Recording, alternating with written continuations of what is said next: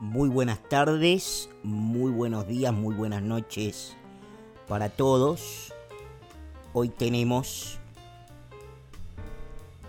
tres historias alrededor de la era post-Trump que vive los Estados Unidos de América, que vamos a tratar de resumirles, que voy a tratar de resumirles en algunos minutos. Esto es obviamente un café con Franco, yo ya tengo mi café acá. El podcast.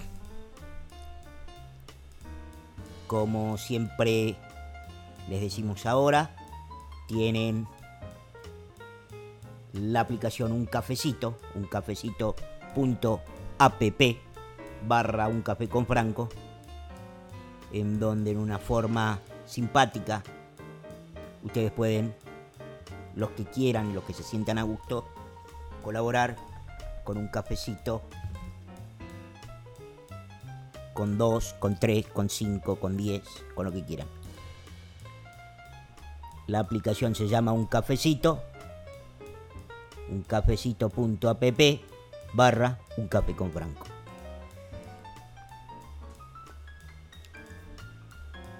La primera historia, si ustedes me permiten, comienza con un breve contexto, una breve contextualización que probablemente muchos de ustedes recuerden, hace hincapié en una serie, o comienza, mejor dicho, el contexto en una serie que se llamó The Good Wife. La famosa serie que se transmitía por una de las cadenas más grandes de Estados Unidos no recuerdo ahora y no es relevante, ustedes comprenderán al, al cabo de esta contextualización, pero era ABC o CBS, una de esas cadenas, narraba la historia que mucho se dijo estaba inspirada primero en la del representante Anthony Weiner, que muchos pensaron que podía ser primero alcalde de Nueva York y posteriormente competir con muchas y muy buenas posibilidades para el Partido Demócrata, para la presidencia en un tiempo no muy lejano. El representante de la ciudad de Nueva York, por la ciudad de Nueva York, en el Congreso de los Estados Unidos, en la Cámara de Representantes, se ve involucrado probablemente en el delito más común que describe y desnuda la hipocresía del, del Partido Demócrata y de los liberals en general en los Estados Unidos, como suele suceder, en la cual está incluso envuelto ahora el propio presidente de los Estados Unidos, Joe Biden, que fue acusado, pese a que el periodismo suele olvidarlo, y no me refiero solamente al precarizado periodismo argentino, sino al periodismo en general, incluyendo por supuesto el de los Estados Unidos, que a pesar de que le saca muchos cuerpos o varias cabezas al promedio que tenemos seguramente en Sudamérica, y seguramente el de España, que es cada día peor, ha decidido politizarse y ponerse de un bando y dejar de lado los hechos para simplemente construir y promover un relato o una narración por sobre la verdad de las cosas. No es casual que incluso en sendas facultades y universidades, por decir un caso en la República Argentina, se niegue la existencia de algo como la verdad y entonces empieza con el tema de las verdades relativas, expresión que como ustedes recordarán acuñó el ya fallecido expresidente Néstor Kirchner. Volviendo a nuestro contexto norteamericano, la serie The Good Wife, había algunos que pensaban que estaba inspirada en la historia de Anthony Weiner, que vio colapsada su carrera política en los Estados Unidos al cometer la imprudente e irresponsable actividad de enviar por sus redes sociales fotos de sus partes, además de estar casado y consumir prostitución, incluso en distritos en donde la prostitución no es legal. Y a falta de una vez le pasó dos veces. La segunda vez estaba en plena primaria del Partido Demócrata de Nueva York con Bill de Blasio, el actual alcalde de la ciudad de Nueva York. También algunos decían que la serie The Good Wife en realidad estaba inspirada en la historia de Bill y Hillary Clinton. Porque la historia que cuenta The Good Wife es la de un candidato a fiscal, mejor dicho, es un fiscal de la ciudad de Chicago, que no recuerdo si en el momento en el que inicia la serie está en plena campaña o está a punto de iniciar la campaña para la, para la reelección como fiscal general de la ciudad de Chicago. Y como attorney general o general attorney y sale a la luz un escándalo en donde también tenía un amante que creo que además se lo encuentra que consumía prostitución, etcétera, etcétera. Y la protagonista, que es The Good Wife, la buena esposa, digamos así, es una abogada acostumbrada a no hacer mucho, que nunca había ejercido prácticamente la actividad profesional, porque se había dedicado a ser la mujer del fiscal general de Chicago. Y cuando se entera esto, al principio, del mismo modo que hizo la mujer del representante Anthony Weiner y mano derecha de Hillary Clinton al día de hoy, o como hizo Hillary Clinton propiamente con Bill Clinton, decidió seguir y en lugar de romper, algo que después termina sucediendo tiempo mucho más tarde en la, en la serie, se queda al lado, se la come, para utilizar un coloquialismo, le pido mil disculpas, ingresa a una sala de conferencia de prensa con el marido y acepta, y digamos así, se come el tremendo garrón de ser no solo una mujer que ha sido engañada, sino que además aparentemente ha sido engañada o evidentemente ha sido engañada con prostitutas.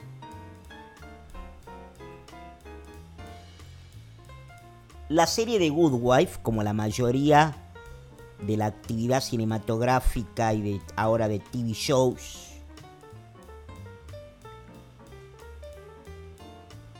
pero que tiene un extracto siempre hollywoodense. Y esto quiero puntualizarlo y le pido disculpas para quienes les suene redundante, pero la verdad es que hay mucha gente que ignora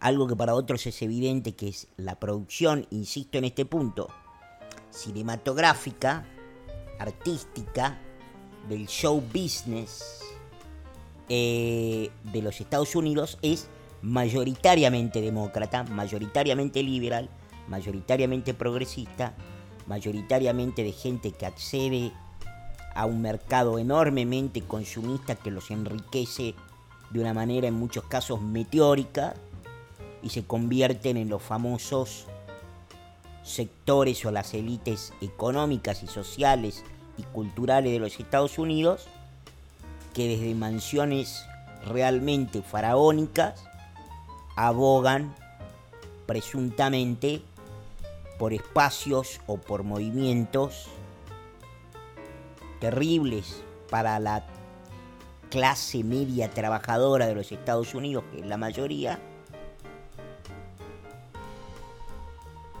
como defund the police, ¿no? Hay que desfinanciar la policía.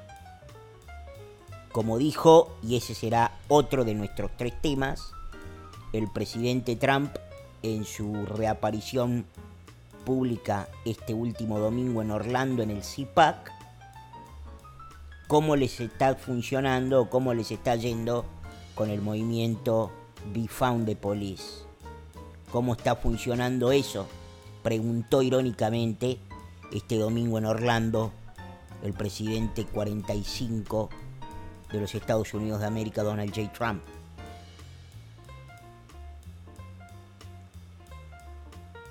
La serie de Good Wife obviamente tiene un tinte demócrata, rescatamos, por supuesto, que una sociedad democrática y en, algún, y en muchos sentidos años luz en términos de su liberalismo y de su sentido ético, se permite indagar e interpelar sobre cosas que en la Argentina obviamente no suceden. Por tanto, nadie se imagina que en la Argentina se haga una serie en donde los actores progres se hagan, hagan una representación de, por decir un ejemplo, como la señora de Kirchner ordenaba que arreglen el tema del fiscal asesinado Alberto Nisman, o como la señora de Kirchner organizaba una asociación ilícita que se robaba cientos de miles de millones o decenas de miles de millones de dólares de la obra pública.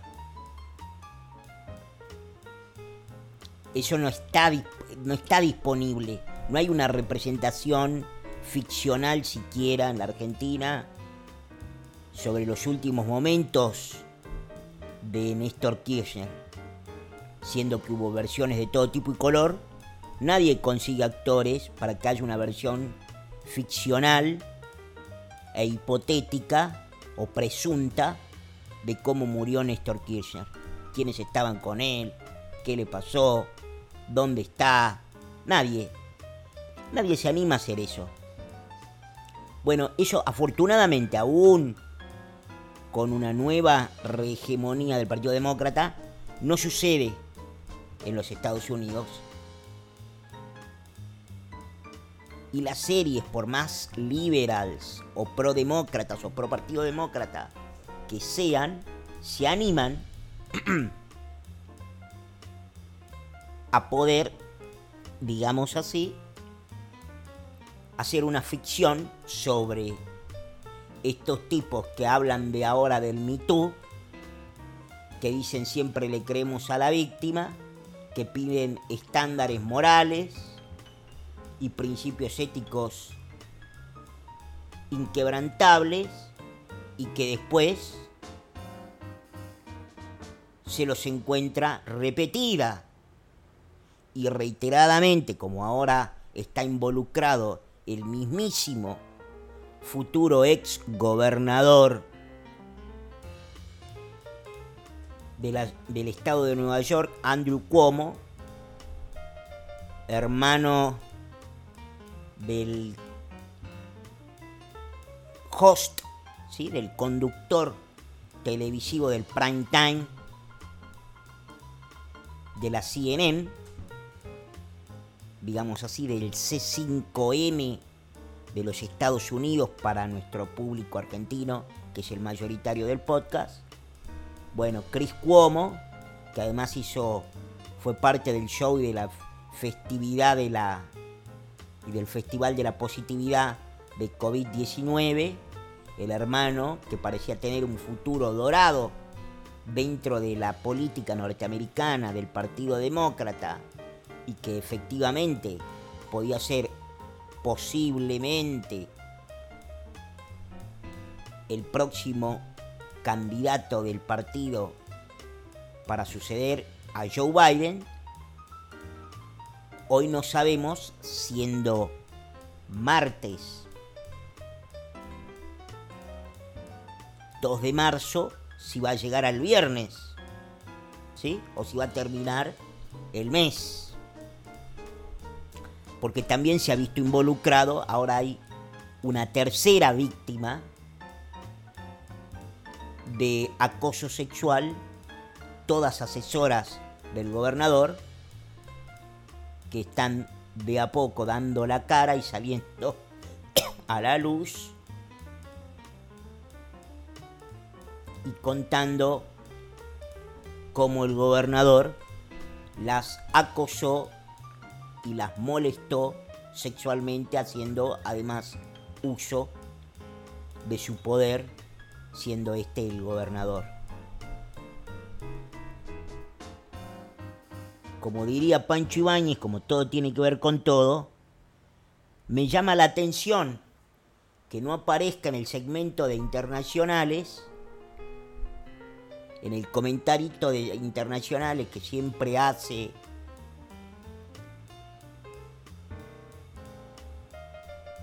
el conductor matinal Marcelo Longobardi sobre el gobernador de Nueva York. El gobernador de Nueva York apareció muchas veces en los comentarios de, por ejemplo, del conductor de la mañana de Mitre. Muchas veces en La Nación. Sin embargo, ahora nadie habla cuando y eran y todos lo vivaban y lo celebraban y le festejaban cuando se enfrentaba durante el año pasado mientras el presidente ahora probado en haber tenido razón se enfrentaba con el gobernador de Nueva York por su pésimo manejo de la pandemia, Nueva York sigue punteando entre los estados con mayor cantidad de muertos por millón de habitantes. Ahora también nos enteramos de que el gobernador del estado, Andrew Cuomo, envuelto en el escándalo, en donde ya hay tres ex asistentes que lo denuncian por acoso sexual, también escondía, y ya hay un pedido de impeachment, escondía la cantidad de muertos. Tal vez ustedes recuerden, ¿no? ¿Quién hacía eso acá? Axel Kisilov. ¿No? Bueno, al gobernador se le pasaron unos 8.500 o unos 7.500 muertos por COVID todos ancianos, muchos factiblemente contagiados por la pésima gestión de la pandemia en donde mezclaban, y esto nos lleva a Infran, en donde mezclaban sanos o no contagiados con contagiados, en los hogares de ancianos, que ellos lo llaman nursing home, en esa catastrófica experiencia neoyorquina promovida por la pésima gestión del gobernador Cuomo es el primer escándalo que estalla y ahora se le suma el escándalo sexual. Va a ser triste probablemente tener que admitir incluso que esto último termine con su gobernación y su futuro político inmediato por lo menos, y no como el desastre que hizo más haber mentido con los números. La explicación del gobernador ha sido que sobre uno de los temas, el caso de los miles de abuelitos que no fueron informados, es que en realidad hubo una demora en la carga de datos, pero que hay una malintención y un uso político que ahora quiere criminalizarlo por haber demorado en la entrega de los datos. El gobernador Andrew Cuomo dijo en Albany, capital del estado, en los últimos días, que estaba de acuerdo y asumía que no habían sido quick enough, quickly enough, dijo. ¿Sí? No fuimos lo suficientemente rápidos para entregar los datos. Esa no es la verdad. La verdad es que retuvieron los datos y por ello hay una investigación federal. Retuvieron los datos para que eso no perjudicara al Partido Demócrata, a él personalmente y a la candidatura de Biden también por carácter transitivo. Porque lo que había que sostener, promover y expandir era la idea de que el pésimo manejo de la pandemia en realidad era un tema de Trump y no un tema, por ejemplo, de un gobernador del Partido Demócrata.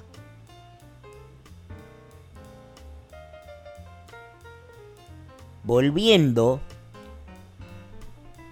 todas estas cosas que asemejan en realidad a los políticos del Partido Demócrata, a los políticos anti-Trump, a los que estaban en la vereda en frente de Trump, no son destacados en estas cosas, Habitualmente tengo que suponer y asumir, por más que yo tenga buena voluntad, con mi mejor buena voluntad, de que esto sucede precisamente porque lo que quiere forzar en nuestros días y ya desde hace mucho tiempo el periodismo argentino que tiene un odio patológico a Trump es que Trump para como parte de su sesgo confirmatorio, Trump en realidad es una suerte de Cristina Kirchner norteamericano. Y no al revés. No al revés. No la casta política demócrata. Quieren decir, no, no, no. Es Trump. Es Trump. Esto ya lo hemos discutido en podcast anteriores. Pero aprovecho para subrayar esto porque me parece importante destacar cómo han venido funcionando estas cosas. The Good Wife tiene una secuela después de no sé cuántas, cuatro, cinco, seis, siete temporadas, en donde la abogada se termina convirtiendo en la mujer del fiscal general de Chicago, se termina convirtiendo en una abogada exitosísima, de pronto se convierte en una abogada muy inteligente, muy hábil y muy perspicaz. Se termina Good Wife y comienza comenzó una serie que se llama The Good Fight, en donde continúa una de las asociadas de la protagonista de The Good Wife, la buena esposa, cuyo nombre, si mal no recuerdo, en la ficción era Melissa Floric o algo así. Y esta señora que consigue en la que se llama The Good Fight, en la serie que se llama The Good Fight y que está en Amazon para quienes estén interesados.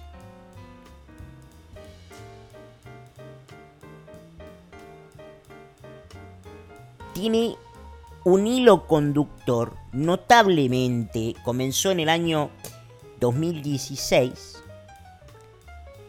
Y ahora les quiero hacer escuchar un fragmento de un episodio del año 2017. Porque, o comenzó en 2017 y esto es un fragmento del año 2018, corrijo. Porque, aunque ustedes no lo crean, es impresionante el sesgo demócrata anti-Trump de la serie. La serie, repito, se llama The Good Fight. Para quienes la quieran buscar, insisto, está en Amazon. Y The Good Fight está todo el tiempo politizándose respecto de lo que es ser o de lo que es vivir durante la era de Trump, en donde se habla de una, de una era y de una época de oscuridad, pero no se explica por qué. Y está muy bien cuando en el buffet, en un buffet importante de abogados, mediano, de la ciudad de Chicago, un abogado asociado del buffet, como un abogado, digamos así, de color negro, un negro, se revela como que él votó por Trump. Acto seguido, pasa a ser repudiado por todo el estudio. El estudio es un African American Buffet. Y es repudiado por todos y empieza a ser paulatina y progresivamente aislado.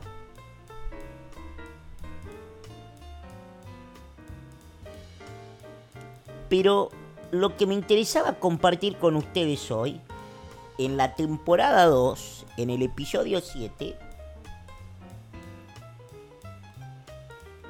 a ver, para que nos entendamos, la primera temporada ya hay mucha politización, hay antitrumpismo militante, y hay 25 referencias a Trump y a, la desgracia de que Trump haya ganado, etcétera, etcétera.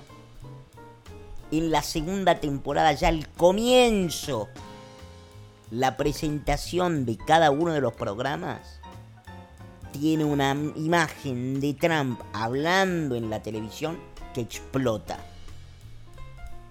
Que explota una libertad de expresión, tal vez para algunos, no quiero ni imaginarme lo que eso sería en el contexto argentino, totalmente excesiva.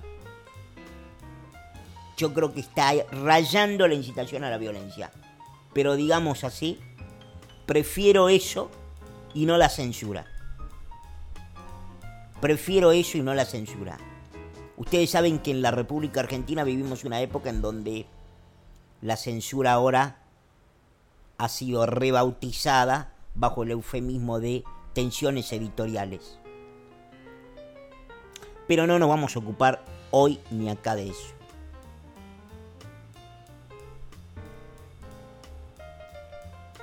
En el episodio 7, el bufé de abogados que conduce o del que la protagonista de la serie es una señora bastante mayor que en la serie se llama Diane Lockhart,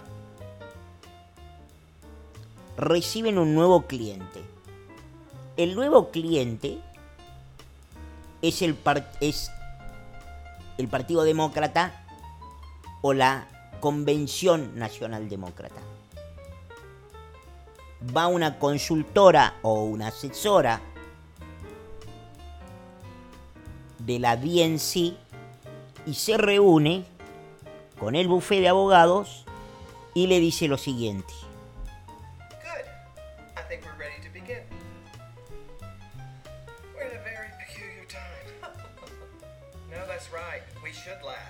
It's the only sane reaction these days.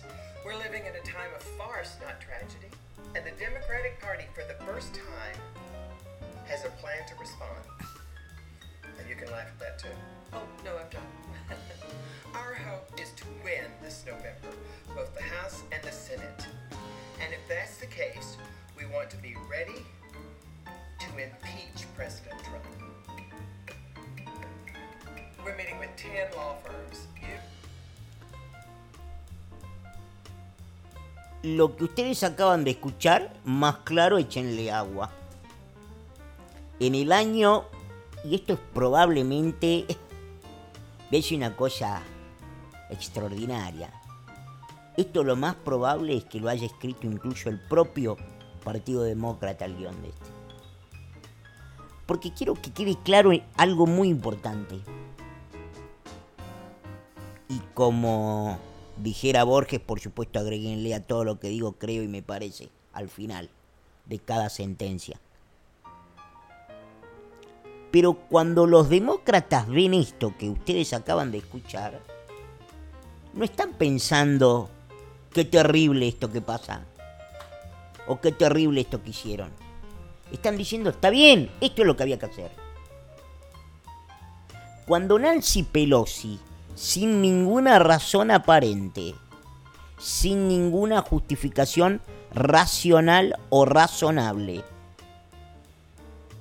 se paró frente a toda la opinión pública y dijo, hay que hacerle el impeachment a Trump. ¿Pero qué hizo? ¿Cuál fue el impeachable offense?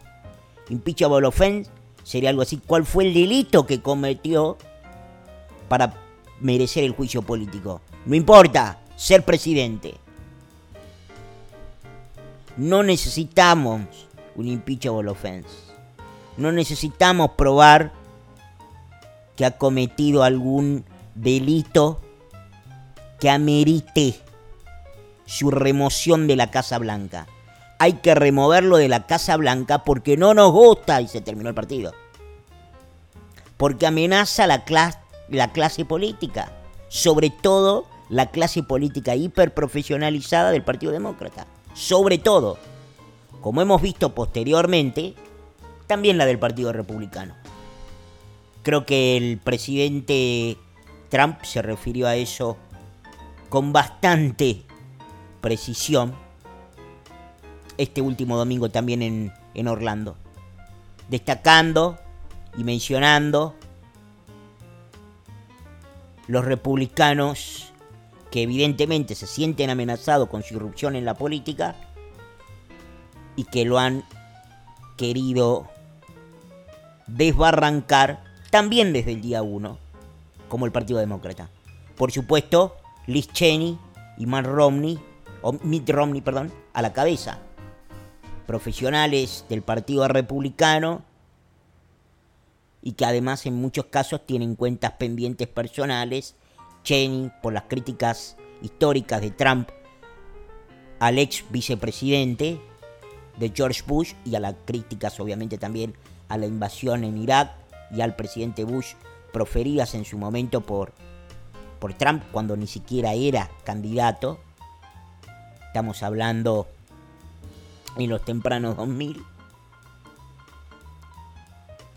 Y Mitt Romney, bueno, Mitt Romney tiene, digamos, Mitt Romney representa supuestamente el ala moderada y casi progresista dentro del Partido Republicano y ha jugado desde el día 1, pese a los intentos de Trump de convertirlo, de traerlo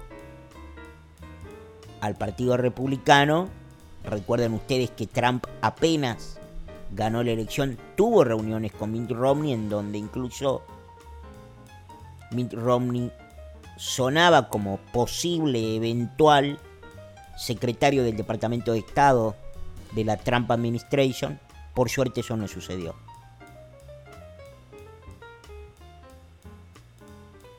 Lo que le dice, para quienes no lo vieron y para quienes no piensen ir a verlo, lo que le dice la consultora cuando se presenta ante el bufete de abogado es, vivimos una época muy terrible, de mucha oscuridad.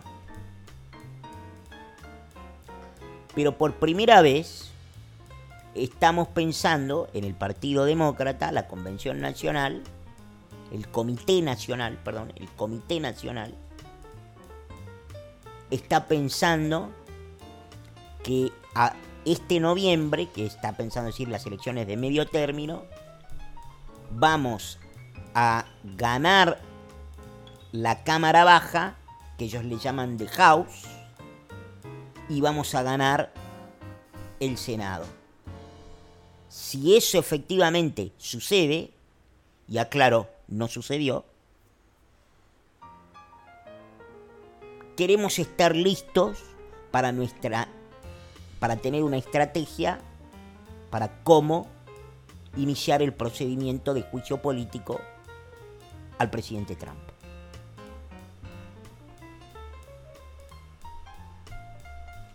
Yo lo vi este fin de semana a este, a este capítulo porque estaba viendo la serie, porque sabía que era una serie extremadamente anti-Trump, no sabía que tanto y no sabía que tan burdo y que no sabía al mismo tiempo que fuera, digamos así, como una voz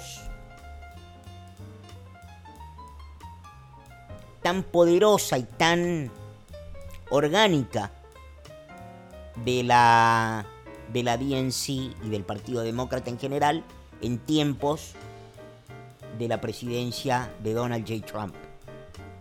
Y por eso me resultó interesante y encontré esta perlita que si ustedes me permiten, confirma algo que el propio presidente de los Estados Unidos reiteró también este último domingo en Orlando cuando dijo o cuando contó y le pidió incluso a la gente que es altamente probable que no haya leído la revista Time, que lean el artículo de la revista Time en donde una periodista de una revista técnicamente de lo más anti-Trump, de lo más anti-Trump que ha habido, yo diría from the beginning, acepta y asume que en aras de salvar la democracia, bueno, hubo fraude. Bueno, hubo una coordinación monumental para suprimir y desbarrancar al presidente Trump. ¿Por qué? Porque había que salvar la democracia. Es impresionante, ¿no? Es como venir a decir, bueno, vamos a tener unos años de dictadura para mejorar la calidad democrática del país. Es una tontería, pero durante muchos años creo que todos crecimos pensando o creyendo que era cierto aquello de que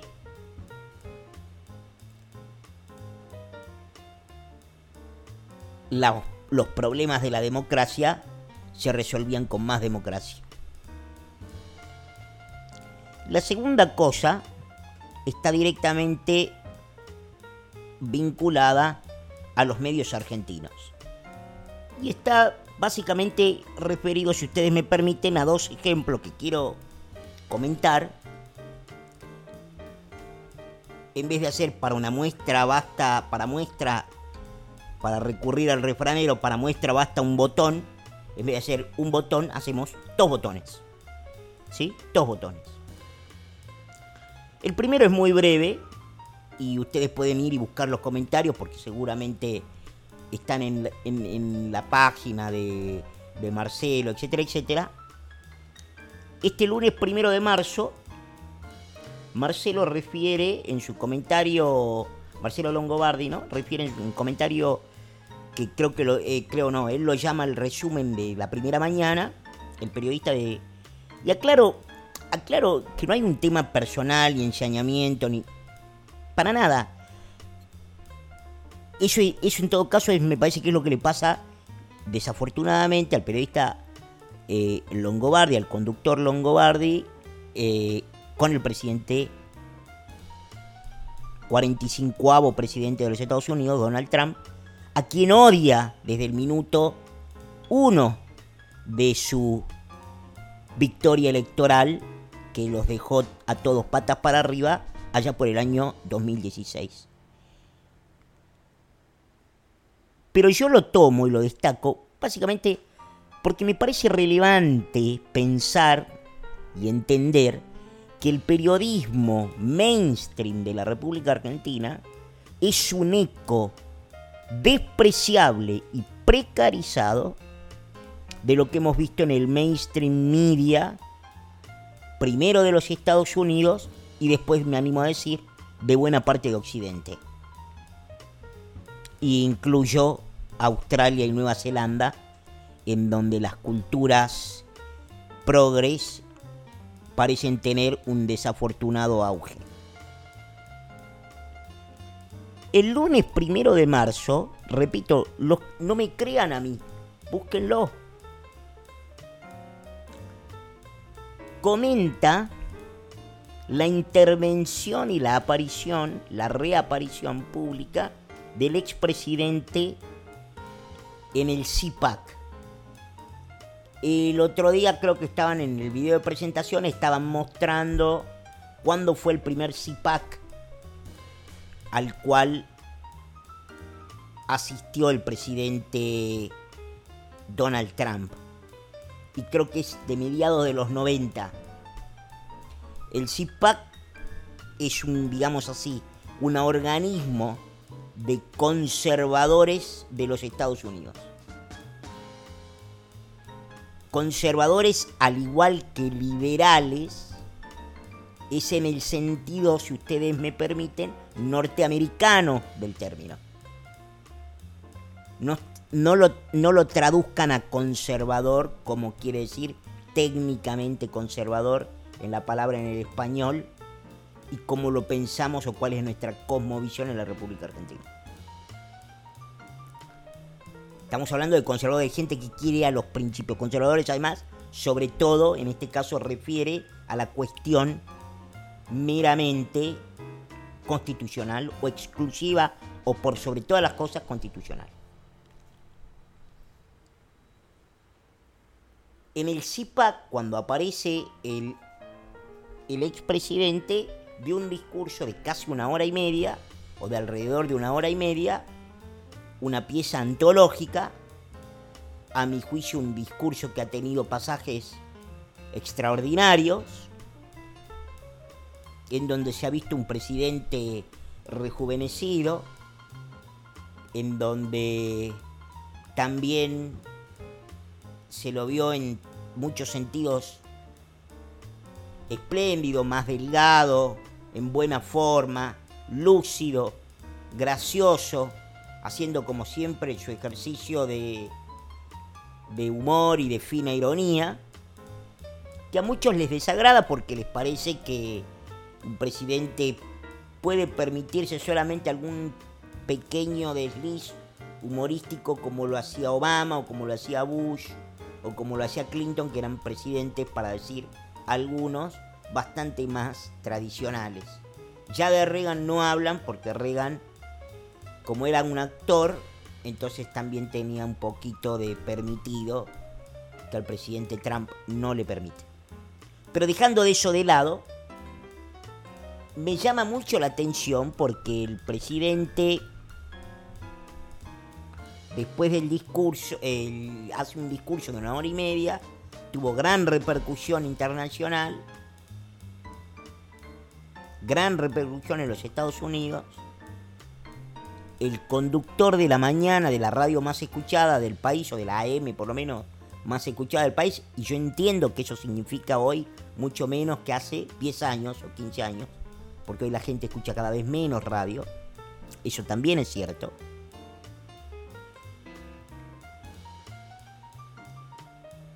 Marcelo lo fusila al presidente Trump.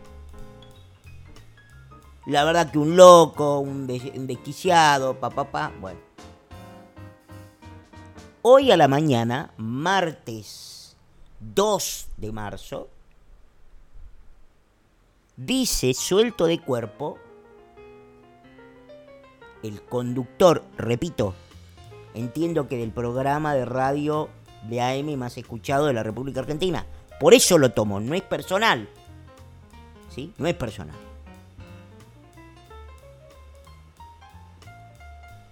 Dice, yo la verdad que ayer comenté la aparición del presidente Trump en el CIPAC no dijo CIPAC, bueno, no, tiene idea de eso.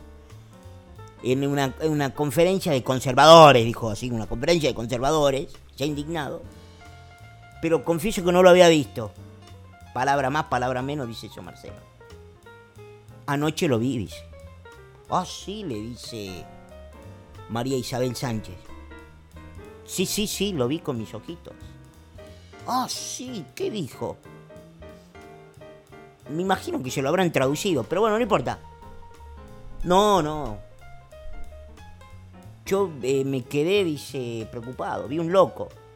Un psicópata. Creo que está psicópata. Y es hasta peligroso. y después fue otro tema. Hay dos cosas que me parecen destacables de esto y sigo con el segundo botón, ejemplo del periodismo argentino en relación a este tema. Uno de ellos, una de las primeras cosas es cómo el lunes él refirió un tema sobre un acto y ya había calificado al expresidente de los Estados Unidos como un bochorno, un loco, papa, lo, digamos, no hubo, lo impresionante es que no hubo diferenciación respecto de lo que él piensa o de las adjetivaciones y las calificaciones que había hecho sobre el expresidente de lunes a martes, y él dice, dice, dice, hard to believe, él dice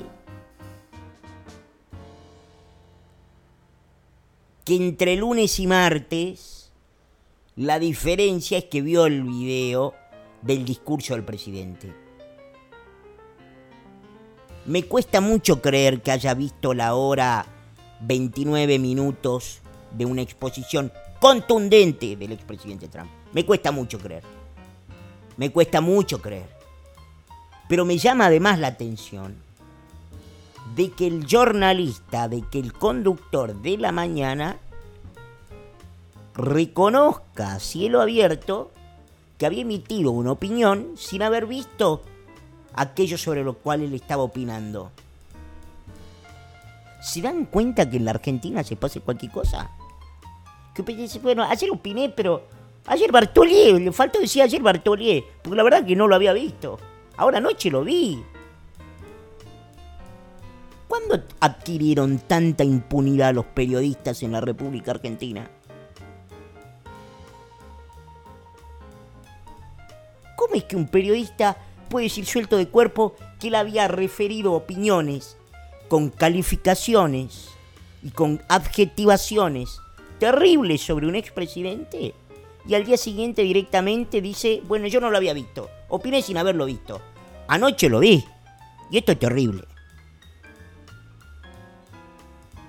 Ya no me importa lo que opina Longobardi sobre el expresidente Donald Trump. Porque no tiene ningún valor lo que él opina sobre el expresidente Trump. No le importa a nadie. Nadie debería, nadie puede tomar en serio y con el mínimo piso de objetividad que uno le debería pedir a alguien que opina y, se erige como periodista y no como un militante, no como un psicótico, nadie puede tomar en serio ni media opinión de Longobardi sobre el presidente Trump. Y esto a mí me lleva a preguntar, y les pido mil disculpas por esto, pero esto a mí me lleva a preguntarme si la misma patología que con absoluta y desfachatada evidencia ha mostrado que tiene este conductor para con el presidente Trump, ¿qué si esto no lo tiene sobre otros líderes, incluso líderes locales, incluso políticos locales? ¿Por qué deberíamos pensar que esta animadversión, que este odio patológico que desembosadamente desarrolla en contra del expresidente Trump, no lo hace con otras figuras a la cual eventualmente el conductor desea fusilar o fulminar.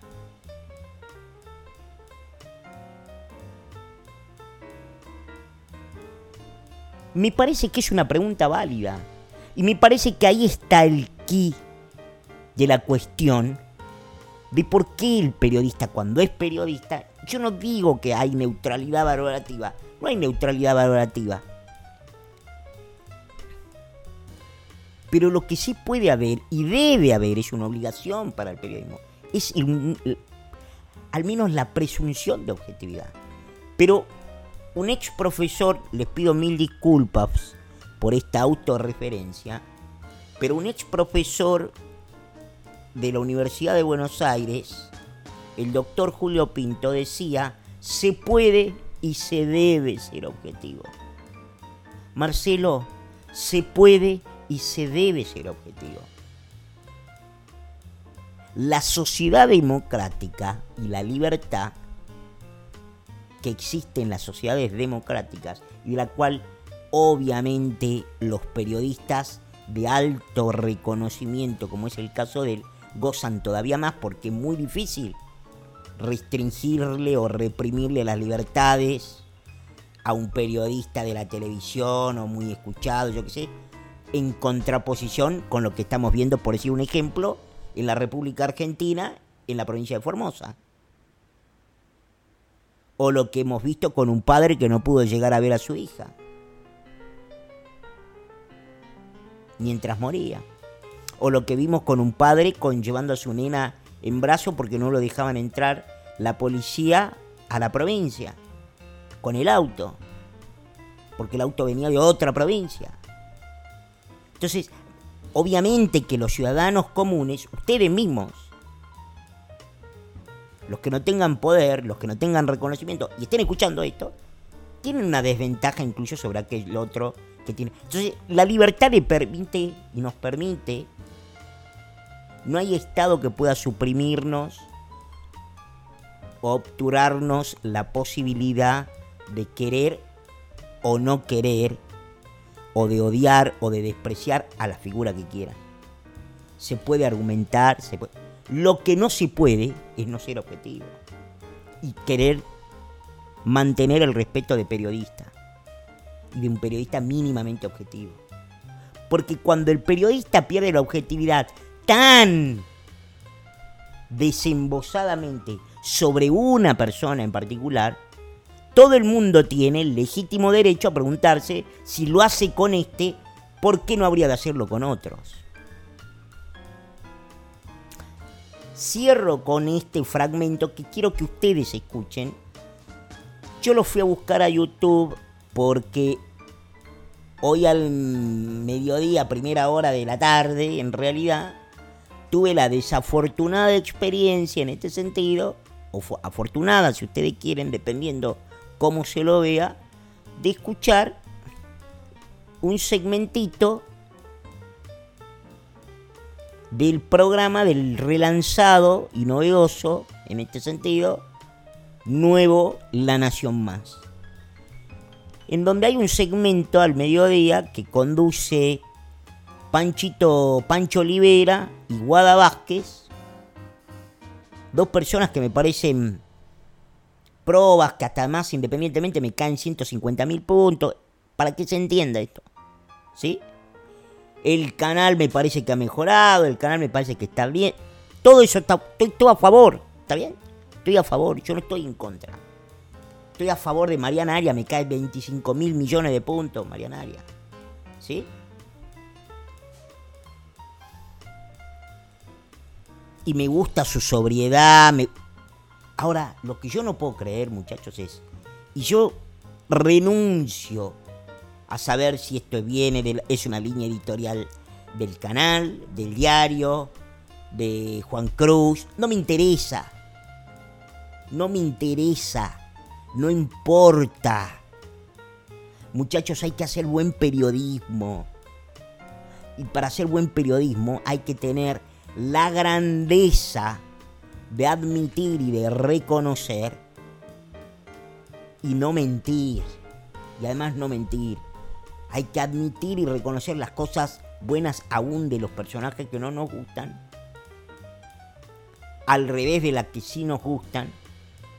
Cuando hace falta y cuando es evidente y es objetivamente comprobable. Y por sobre todas las cosas, estimados, hay que hacer buen periodismo. Y el buen periodismo no puede pararse sobre inventos, sobre invenciones, sobre macaneo liso y llano. Así arrancaba hoy, 2 de marzo, este momentito que les quiero mostrar, Guada Vázquez, que le da pie a Mariana Aria.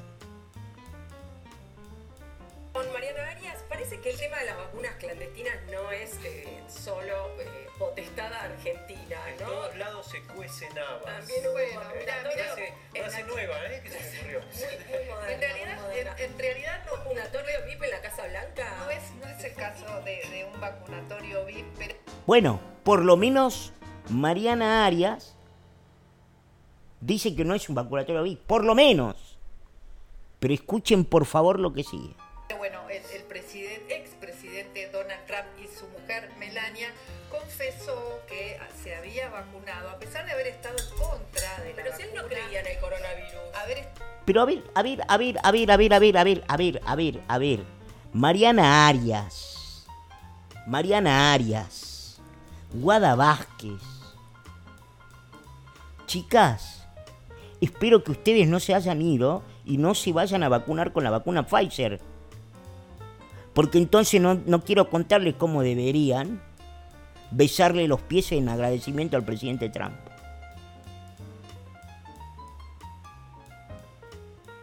Mariana Arias dice una cosa que es totalmente desquiciada, disparatada.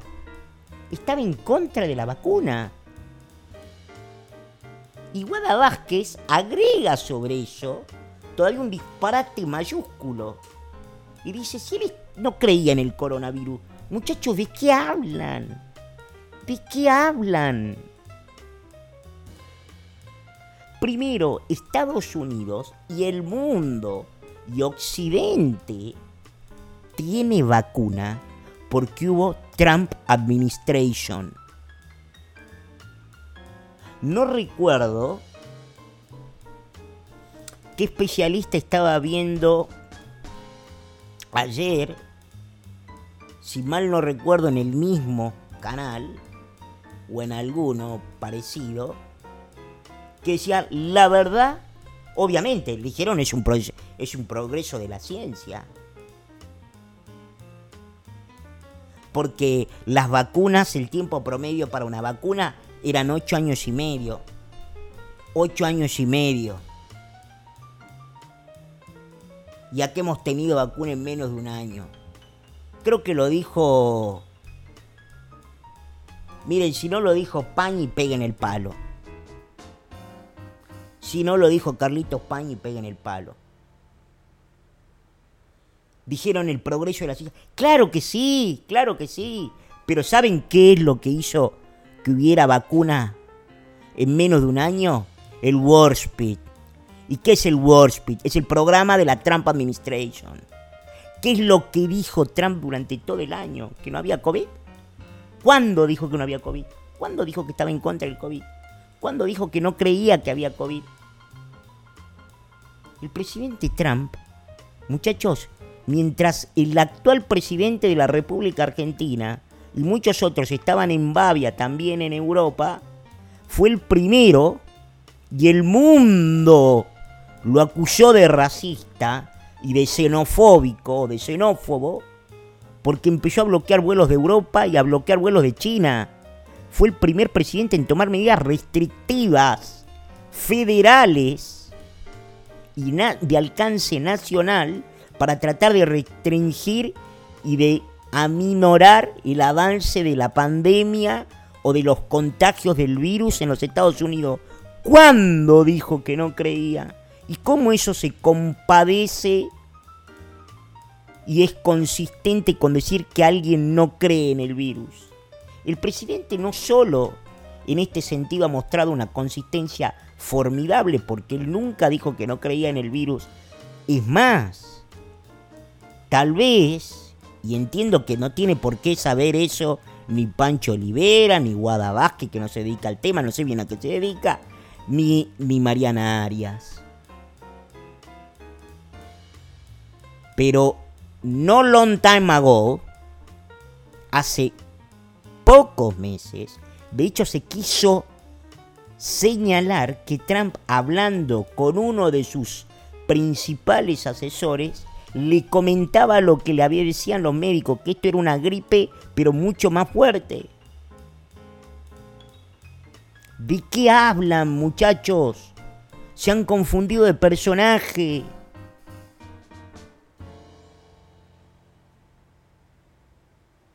¿Cómo va a decir que está en contra de la vacuna Mariana Arias si el presidente decía, incluso en contra de los expertos, que iba a haber vacuna antes de fin de año? ¿Y saben qué?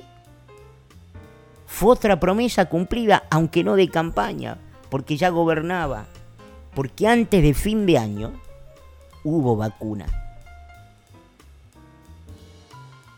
En lugar de mentir sobre posiciones de Trump que Trump nunca tuvo, mejor díganle gracias, presidente Trump,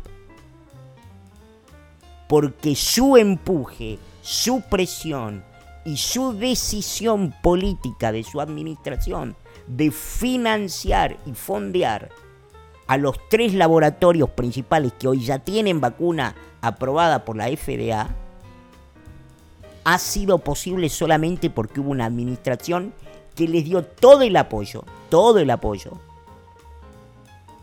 más el financiamiento indispensable para que la vacuna hoy sea una realidad. Hoy hablan de que, vacuna, Estados Unidos vacuna más de un millón de personas por día. Muchachos, eso también es gracias a Trump. En Estados Unidos, en las primeras vacunas se aplicó el 14 de diciembre del 2020. El plan de vacunación que tiene la presidencia de Biden no es ni más ni menos que una continuidad del plan de vacunación que inició la administración del presidente Trump, que estaba recontralista incluso antes de que esté la vacuna. Porque lo que pensó la administración de Trump es, yo para recuperar la economía, y ellos estaban convencidos y seguros de que ganaban, necesito que la vacuna se distribuya porque Trump lo dijo desde el minuto uno. De hecho, por eso fondió a Moderna, a Johnson Johnson, a Pfizer. ¿Por qué se creen que fondió a las vacunas, a los laboratorios para que saquen la vacuna? porque pensaba que las vacunas no había que ponérselas. ¿Se dan cuenta el nivel de delirio? O sea, hay vacunas porque la fundió el Estado Federal de los Estados Unidos. El mismo que acabo de citar, el mismo Marcelo Longobardi, lo dijo rasgándose las ventiduras. Le ha dado más de 1.100 millones al laboratorio de Moderna. El presidente Trump le ha dado 1.100 millones de dólares a Moderna. Sí, maestro. Ojalá que te toque la Moderna vos.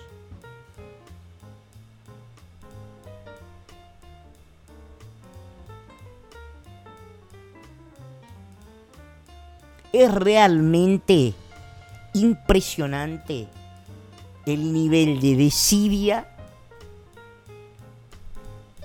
de mala leche, y de ignorancia. Y es preocupante porque si a las personas se les puede imputar, envilgar y plantar, porque esto es como plantar evidencias, se le planta a alguien que tenía una posición que no tenía, que decía cosas que no decía, que es responsable de cosas que no era responsable. Compañeros, hay vacuna porque hubo Trump. El doctor Fauci, el benemérito doctor Fauci, decía que iba a haber vacuna por lo menos dentro de los 18 meses. Hubo antes de los 12. ¿Quién tenía razón? ¿Quién creía en la ciencia? Ahora, y con esto cierro, creo que hoy nos hemos excedido demasiado. ¿Cuál es la razón de estas tergiversaciones, invenciones y disparatadas y disparatados retratos, en este caso del presidente Trump? Bueno, hay una línea de liberales argentinos que quieren en su afán otra vez de sesgo confirmatorio, quieren convencerse y convencer a su audiencia o a sus audiencias de que Trump es, ello, es eso que ellos piensan. Un monstruo feo, naranja, muy, muy, muy, muy, muy parecido a Cristina Kirchner. muy, muy, muy parecido al kirchnerismo. Muy, muy parecido.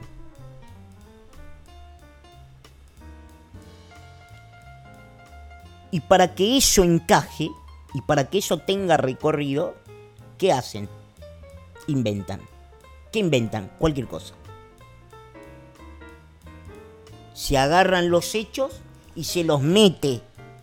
Como cuando uno quiere meterle un corcho a una botella de vino que no ha terminado y que la quiere guardar, se hace fuerza para meter como sea un corcho que no corresponde y que ya ha salido para que entre en esa botella. Acá exactamente es lo mismo.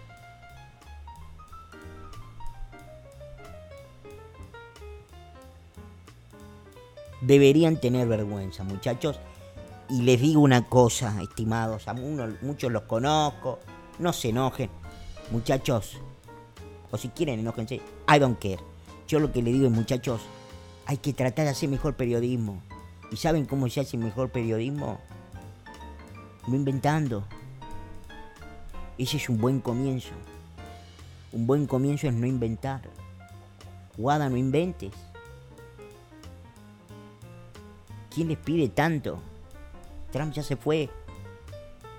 El otro día dijo, capaz vuelva. Pero ¿saben qué? Falta un montón de tiempo. Aprovechen, disfruten.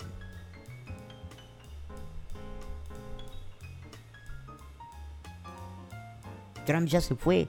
No hace falta mentir. No hace falta mentir más.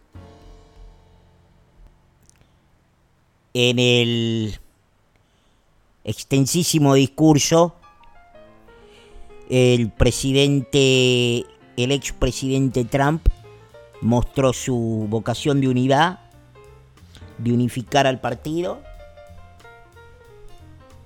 mostró su aprendizaje y su habilidad para la política y dijo, no muchachos, yo no voy a hacer ningún partido propio. Nosotros somos el Partido Republicano. Mira vos que voy a hacer un partido propio para dividir el voto. Un loco, ¿no? Un loco.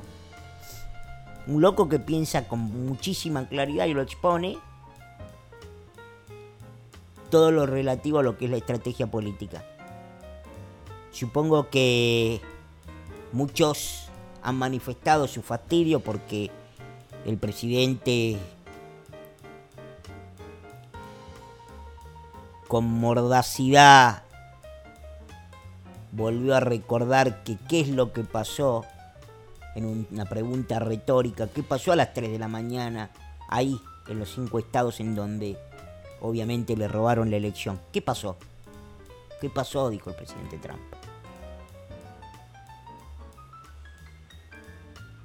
el presidente dijo, tal vez le debamos, tal vez le tenga que ganar por tercera vez en el 2024. Y durante varias veces, esta que les voy a poner ahora para cerrar nuestro podcast número 44, o la edición número 44 de nuestro podcast de Un Café con Franco, el presidente dijo, me pregunto quién será, jugando un poquito con la gente y para que la gente delire y le pida que por favor sea él quien vuelva a correr para la presidencia en 2024. Será hermoso ver el gesto de Marcelito cuando eso suceda y ni que hablemos si es que vuelve a ganar. Dijo el 45 presidente este domingo en el estado de la Florida.